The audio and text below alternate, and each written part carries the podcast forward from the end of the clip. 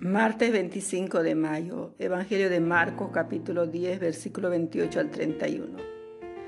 En aquel tiempo Pedro comenzó a decir a Jesús, ya ves que nosotros lo hemos dejado todo y te hemos seguido.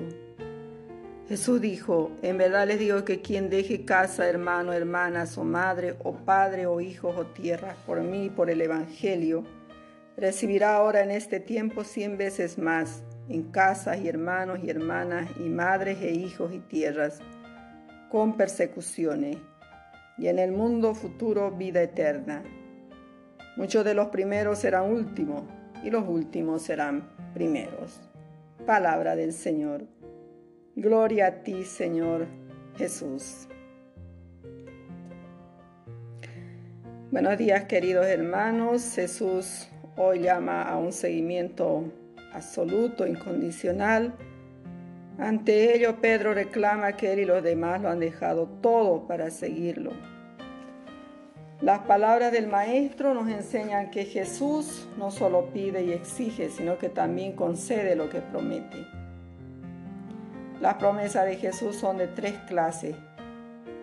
La primera promesa se refiere al tener el ciento por uno en este mundo, pues quien ofrece compasión, amor, misericordia, recibe un trato similar por parte de sus semejantes. La segunda promesa corresponde a las persecuciones.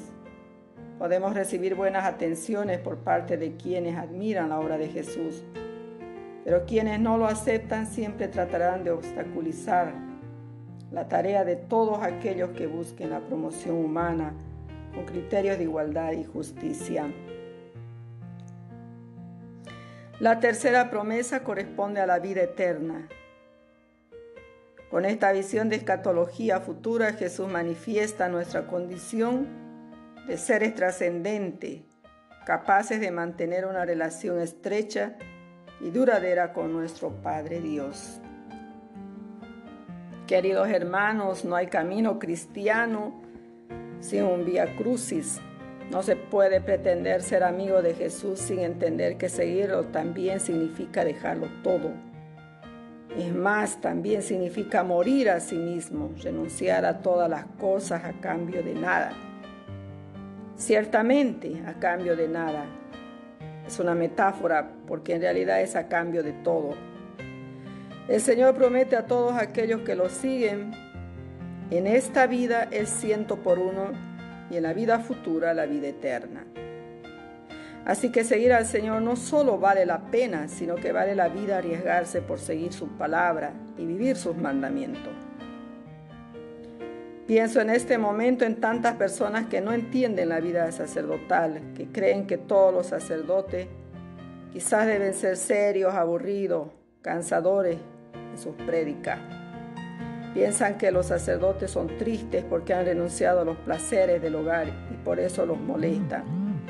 Y más de una persona se siente con el derecho de ponerlo a prueba o quizás algunos sienten compasión del pobre que sea padrecito o hermanita, sin mirar que son las personas más felices porque han encontrado el verdadero tesoro, la verdadera felicidad felicidad que no necesita recompensa alguna.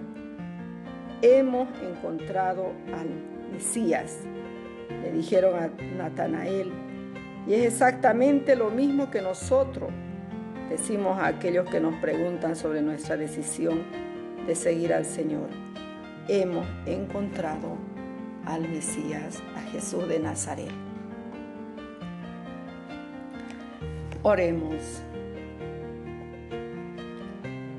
Padre, bendice con la perseverancia a todos aquellos que buscan seguirte con entusiasmo y alegría a tu Hijo. Amén.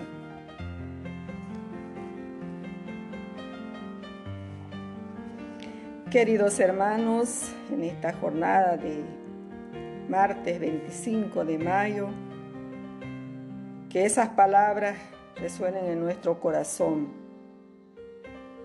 hemos encontrado a Jesús. Que el seguimiento a Jesús nos llene de alegría, de esperanza y con el Espíritu Santo podamos salir a anunciar la buena nueva de Jesús resucitado. Que Dios nos bendiga, queridos hermanos, nos done la paz en nuestro corazón, nos done fortaleza en nuestras vidas, nos done la gracia para poder realizar todo aquello que Jesús nos pide cada día haciendo su voluntad. Les saludo con todo mi cariño en Jesús, su hermana María.